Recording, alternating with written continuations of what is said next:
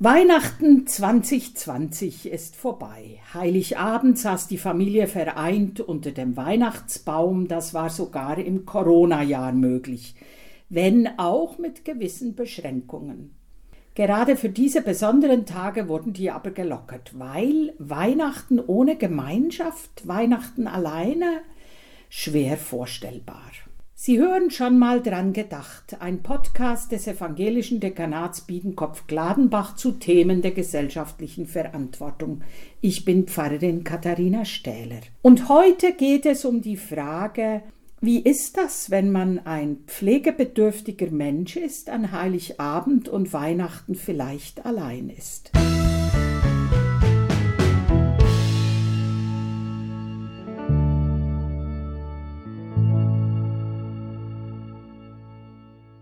Dass die Einsamkeit an Weihnachten besonders schmerzlich empfunden wird, ist ja auch kein Zufall. Weihnachten ist ein hochemotionales Fest. Es ist das Fest der Liebe, der Besinnlichkeit, der Geborgenheit. Ein Fest der Familie eben und der Gemeinschaft. Wie ist das für alte Menschen? Die eben pflegebedürftig geworden sind, die aber auch Erinnerungen haben an all die Jahrzehnte vorher, als sie aktiv mitfeiern konnten, mit auch vorbereiten konnten sich auf das Fest. Werden da Heiligabend und Weihnachten nicht zu einer besonderen Herausforderung? Zu dieser Frage spreche ich mit Claudia Seisler. Ja, hallo. Ich bin, wie gesagt, Claudia Seisler, bin Krankenschwester und seit über 20 Jahren bei der Diakoniestation Gladenbach. Das ist der ambulante Pflegedienst der Kirche in unserem Dekanat. Wir ermöglichen es den älteren Menschen, so lange wie möglich zu Hause in ihrem vertrauten Umfeld zu bleiben. Patienten und Angehörige werden von uns in der Grund- und in der Behandlungspflege unterstützt. Genau. Ja, das ist ja etwas Alltägliches auch. Ne? Die Menschen leben, es ist ja nicht so, jeder hat so seinen eigenen Alltag, gell? Und ob man jetzt pflegebedürftig ist oder jemand Pflegebedürftiges mit auch pflegen muss als Familienangehörige, ist ja Alltag. Aber sie machen ja auch seit ja immer wieder äh, Dienst, gerade auch an Heiligabend ist das anders als an anderen Tagen? Ist so ein Heiligabend, wenn Sie da in die Häuser gehen, Sie haben ja einfach so Ihre, Ihre Dienststellen, sage ich mal, gell, die Sie abklappen, so ungefähr. Ist das was anderes, wenn Sie das an Heiligabend machen müssen? Und ist das für Sie was anderes? Denken Sie, dass es für Ihre Patienten, Patientinnen was anderes ist? Ja, auf jeden Fall ist es anders. Und es ist auch ein bisschen besonders. Zum einen wird unsere Unterstützung von einigen wenigen Patienten nicht benötigt, da sie Besuch von deren Angehörigen haben, so. die übernehmen dann die Pflege. Ja. Bei den Patientinnen, die alleine leben und niemanden haben, ist es oft sehr, sehr emotional. Mhm. Da dauert der Besuch schon oder der Einsatz schon mal ein bisschen länger. Man will die Patienten gar nicht so gerne alleine zurücklassen. Ja, das glaube ich. Ja. Weil sie haben ja, egal ob Heiligabend oder anderer Tag, ist ja fest vorgeschrieben, gell? Wie, genau. wie lange Zeit Sie haben. Ne? Ja. Können Sie das so, erzählen Sie mal, wie, wie ist denn das? Ja, klar, wir haben äh, schon ein Stück weit, äh, sind wir getaktet, will mhm. ich mal so sagen, mhm. dass wir für äh, unseren Einsatz oder für das, was wir machen, eine vorgeschriebene Zeit haben, die von den Krankenkassen oder Pflegekassen vergütet wird. Mhm. Aber an Heiligabend, ich glaube, sieht das weder wir noch die Patienten so ganz so eng. Hm, genau. Bereiten Sie sich da anders vor? Also Sie, Sie fahren ja dann in Ihrem Diakonieauto quasi äh, zu Ihren Patienten, Patientinnen, äh, packen Ihre Tasche so ungefähr. Machen Sie da was anderes an Heiligabend? Nein, viel was anderes machen wir nicht. Also wir fahren nicht mit einem geschmückten Auto durch die genau. Gegend. genau, zum Beispiel. ja, nein, das machen wir nicht. Ja, ja. Aber Sie kommen dann so ins Haus rein, die Leute macht Ihnen jemand auf und dann pflegen sie und sprechen dann? Ja, wir haben äh, teilweise Schlüssel und teilweise kriegen wir aufgemacht. Mhm. Ja, sprechen, natürlich, dann sind Kerzen an. Ja. Die Leute äh, sind schon ein Stück weit emotionaler, die, die reden mit einem ein bisschen besinnlicher, die, die sind äh, freundlicher, die mhm. sind dankbar, dass man überhaupt auch an so einem Abend kommt. Mhm das spürt man schon. Und wie ist das dann für Sie selber? Ich meine, ich als Pfarrerin weiß ich auch, Heiligabend ist ein Arbeitstag ne? und nicht zu knapp. Also da sind die großen Gottesdienste in normalen Zeiten, da muss man auch gucken, wie man das mit der Familie macht. Aber bei Ihnen ist es ja genauso. Das ist ja, Sie gehen da zur Arbeit. Gell? Richtig, ich gehe zur Arbeit, ich mache meine Arbeit auch und äh, habe mich im Vorfeld schon mit meiner Familie abgesprochen. Mhm. Äh, das heißt, der Gottesdienst an Heiligabend fällt dann für mich aus, ja. was mir aber dann überhaupt nicht schlimm ist. Mhm. Im Gegenteil, auch meine Familie steht hinter mir. Und dann wird halt eben alles so ein bisschen drumherum gelegt. Mhm. Die Bescherung, die, der, die, die Feier praktisch zu Hause. Das mhm. ist sowieso dieses Jahr, denke ich mal, auch ja. wieder mal was anderes. Ja, so ist es. Wie das ganze Jahr was anderes war, genau. Ja, ja aber gut, je nachdem kommen sie ja auch in Häuser oder in Situationen, die auch, ich sage jetzt mal, emotional oder psychisch auch unter Umständen belastend sind. Gell? Also äh, wie gehen Sie da dann damit um, so an einem besonderen Tag wie Heiligabend? Ja, es ist schon so, wenn so ein Dienst an Heiligabend beendet ist, dann kommt man nach Hause. Das dauert eine Zeit lang, bis man wieder runterkommt, bis man seinen eigenen Alltag wieder im Griff hat. Mhm. Weil man mit den Gedanken schon bei den Patienten ist, die jetzt vielleicht keine Angehörigen haben, die genau. keine Bescherung haben, die keinen Gottesdienst haben, wobei viele äh, auf Fernsehen zurückgreifen und ja. sich da äh, ja darauf Wert legen, Fernsehen oder überhaupt unter Gottes Wort gehen zu können. Mhm. Genau.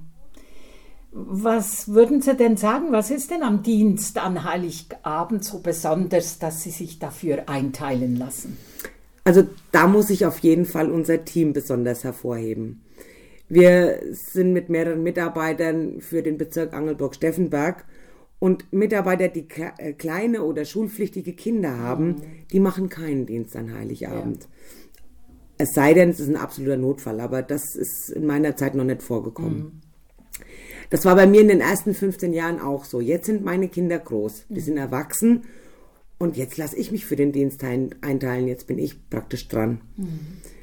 Und wie gesagt, die Dankbarkeit und die Herzlichkeit von den Patienten und die besinnliche Stimmung, das ist schon was Besonderes. Das ist wirklich äh, ein anderer Dienst wie ein normaler.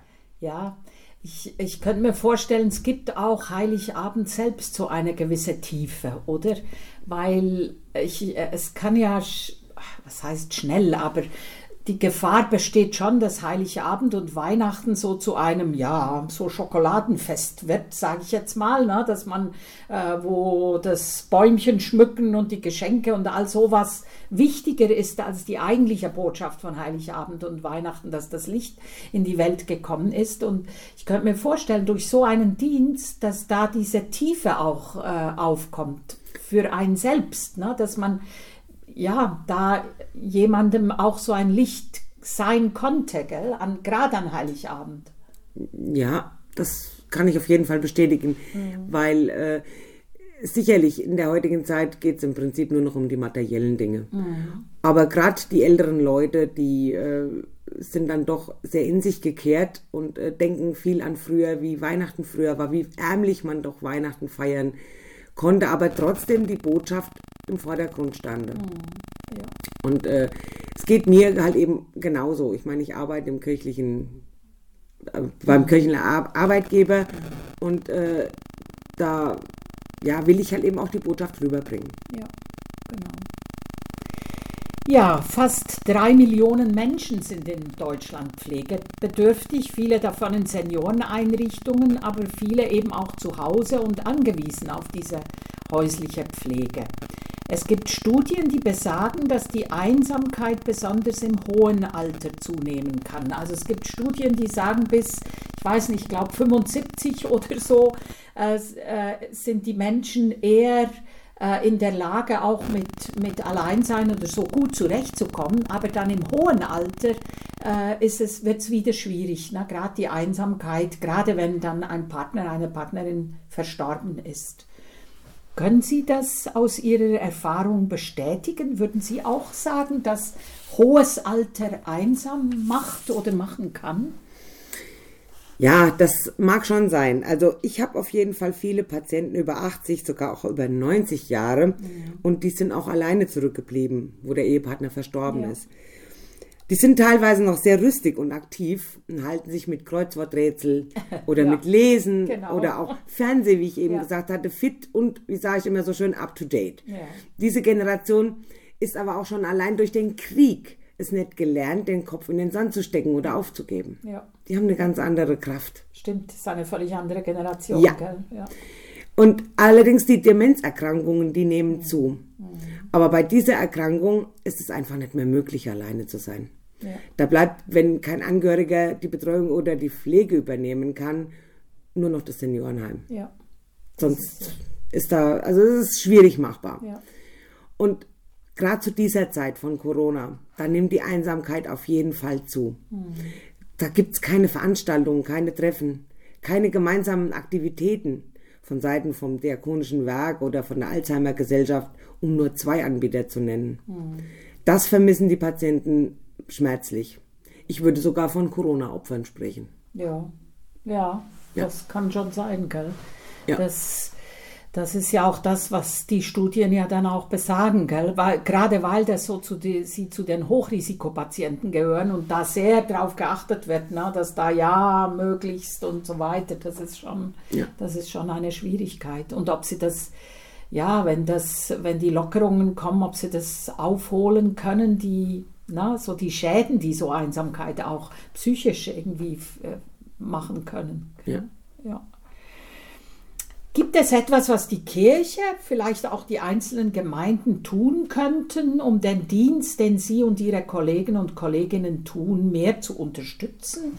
Vielleicht gerade auch in diesen besonderen Zeiten wie Heiligabend, Weihnachten oder auch Ostern. Ne? Einfach diese besonderen kirchlichen Zeiten, wo auch das mit in Gottesdienst gehen, Gemeinschaft zu üben, auch gerade für die älteren Menschen so wichtig gewesen ist. Gibt es da etwas, was Ihnen einfallen würde, was so die Kirche, die Gemeinden vielleicht auch tun könnten? Ja, also viele Patienten wünschen sich einen persönlichen Besuch vom Pfarrer. Ja, das genau. äußern die, glaube ich, immer wieder. Ja, ja. Zwar werden ja da auch Besuchsdienste angeboten, ja. aber der Pfarrer, das ist doch schon was Besonderes für die Leute. Früher ist natürlich auch der Pfarrer regelmäßig und unaufgefordert mhm. vorbeigekommen. Das haben die ja gemerkt, wenn der Besuch in der Kirche von den Leuten nicht mehr möglich war. Ja. Dann sind die einfach rausgegangen. Ja. Das äh, wird, äh, wird, mir viel erzählt. Mhm. Allerdings ist es auch für mich nicht so ganz nachvollziehbar, dass sich die Kirche von den Diakoniestationen so ein bisschen distanziert. Mhm. So ist die kirchliche Einrichtung mittlerweile mehr und mehr ein Dienstleistungsunternehmen. Mhm. Äh, unser christlicher Anspruch rückt dann aus Kosten bzw. Zeitgründen in den Hintergrund. Das ist wirklich für einige meiner Kollegen, auch für mich, sehr unbefriedigend dann zu arbeiten, weil, wie eben schon am Anfang gesagt, die Zeiten sind so äh, beschnitten, also wir haben so wenig Zeit, da bleibt auch nicht mehr die, die Zeit, um das mal wieder aufzugreifen, um die Leute mit dem Gespräch zu begleiten. Vielen ist es, wie gesagt, auch wichtig, dass man sich mit ihnen unterhält, aber das Zeitkontingent lässt es dann teilweise nicht zu. Ja, mittlerweile sind die auch die kirchlichen Diakoniestationen ja tatsächlich, müssen sich selbst tragen, ja. gell? Ja. Also was ausgegeben wird, muss auch reinkommen und genau. das ist genau das Problem. Also die ökonomische, der ökonomische Druck dann auch auf ja. den Diakoniestationen und entsprechend auf äh, seinen ähm, Mitarbeiterinnen gell, und Mitarbeitern. Das ja. ist schon, ja, das ist ja etwas, was man allgemein in der Pflege, auch in den Krankenhäusern, gell? Ja. Und seit die Zivildienstleistenden weggefallen sind, sage ich jetzt mal, ist da der Druck auch erhöht worden. Ne? Also wo viele Zivis genau das dann gemacht haben, ne? jemandem dann das Mittagessen eingelöffelt, ne? wo keine, keine Krankenschwester, ja. keine Pflegerin das, äh, das leisten kann. Gell? Ja. Das mal so ein Bodengang, mal so, ja, genau. mal so, so, eine Besorgung gemacht. Absolut, ja, ja, ja. Das ist schon, das ist die Frage, ob sich das wirklich rechnet. Ne? Also rechnet nicht nur im Sinne von Geld, sondern auch von, wie es den Menschen dann geht oder nicht ja. geht. Gell? Ja, das Bewusstsein zur Kirche. Ja, ja, absolut. Ja. Ja, Frau Seisler, erzählen Sie uns doch zum Schluss noch von einem Erlebnis an Heiligabend, das Ihnen so ganz besonders in Erinnerung geblieben ist. Irgend, ja, etwas, was uns das auch so ein bisschen zeigt, wie, wie das ist. Es ist ja, wie soll ich sagen, äh, das Leben hat sich so spezialisiert. Hier sind die jungen Familien mit ihren Kindern haben vielleicht noch Kontakt zu ihren eigenen Eltern, so die mittlere Generation, aber dann bricht es schon ab zu der äh, höheren Generation, also dass man jetzt in einem Haus alle miteinander leben würde und das sehen würde, wie das ist, wenn jemand pflegebedürftig ist. Das ist schon noch in manchen Häusern so, auch bei uns hier im Hinterland aber natürlich nicht die Norm. Ne? Das muss man so auch sagen. Die Jungen ziehen weg ne? und, und sind dann nicht mehr da.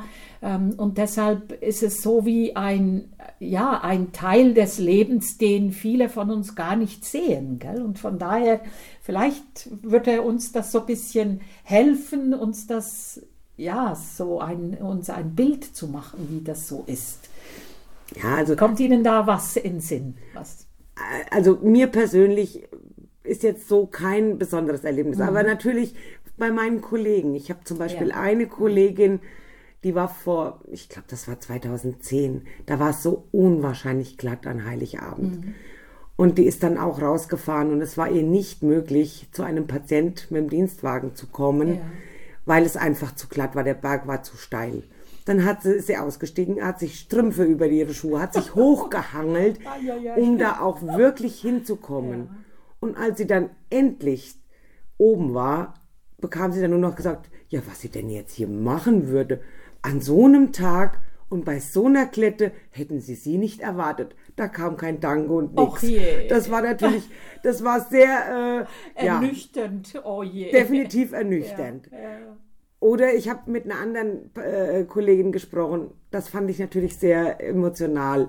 Die war auf einem älteren Bauernhof mhm. und äh, die haben auch Viehwirtschaft gehabt unter anderem auch Schafe. Und die hatten genau an diesem Heiligabend, an dem Morgen, eine Drillingsgeburt von oh. Lämmern. Oh. Und weil es so kalt war, haben sie die Lämmer einfach unter den Weihnachtsbaum gelegt. Ach, wie süß. Und als man drei Stück und als Kollegin dann reinkam, sagte sie, ich hatte das Gefühl, ich komme in den Stall von Bethlehem. Ach jo. Und der Pflegebedürftige sozusagen daneben. Ja, genau. Das war alles inklusive. Ja, ja. Ach ja, sehr schön. Ja. ja. Das, aber wie gesagt, ich persönlich habe so Sachen mm. noch nicht erlebt. Mm, genau. Einfach der ganz normale Dienst. Ja. Aber das meine ich halt auch. Wissen Sie, das ist ja, das ist ja etwas, was eben zum Alltag dieser Menschen gehört und auch so eine gewisse Sicherheit wahrscheinlich auch gibt, könnte ich mir vorstellen. Oder weiß ich auch von manchen. Der Pflegedienst kommt morgens, er kommt abends, da kann ich mich drauf verlassen, so ungefähr. Ne? Genau. Und das ist auch eine Botschaft, die, die man da den, den Menschen gibt. Ne? Die Verlässlichkeit und ich komme auf jeden Fall, auch wenn es steil ist und, und glatt. Gell? Ja. Genau. Ja, vielen Dank, Frau Seisler. Ich wünsche Ihnen auch alles Gute, weiterhin viel Kraft und Mut auch und auch ja, auch Fröhlichkeit für Ihren Dienst, den braucht es ja auch. Gell? Vielen Dank, Claudia Seisler. Danke Ihnen und euch allen fürs Zuhören. Bis zum nächsten Mal.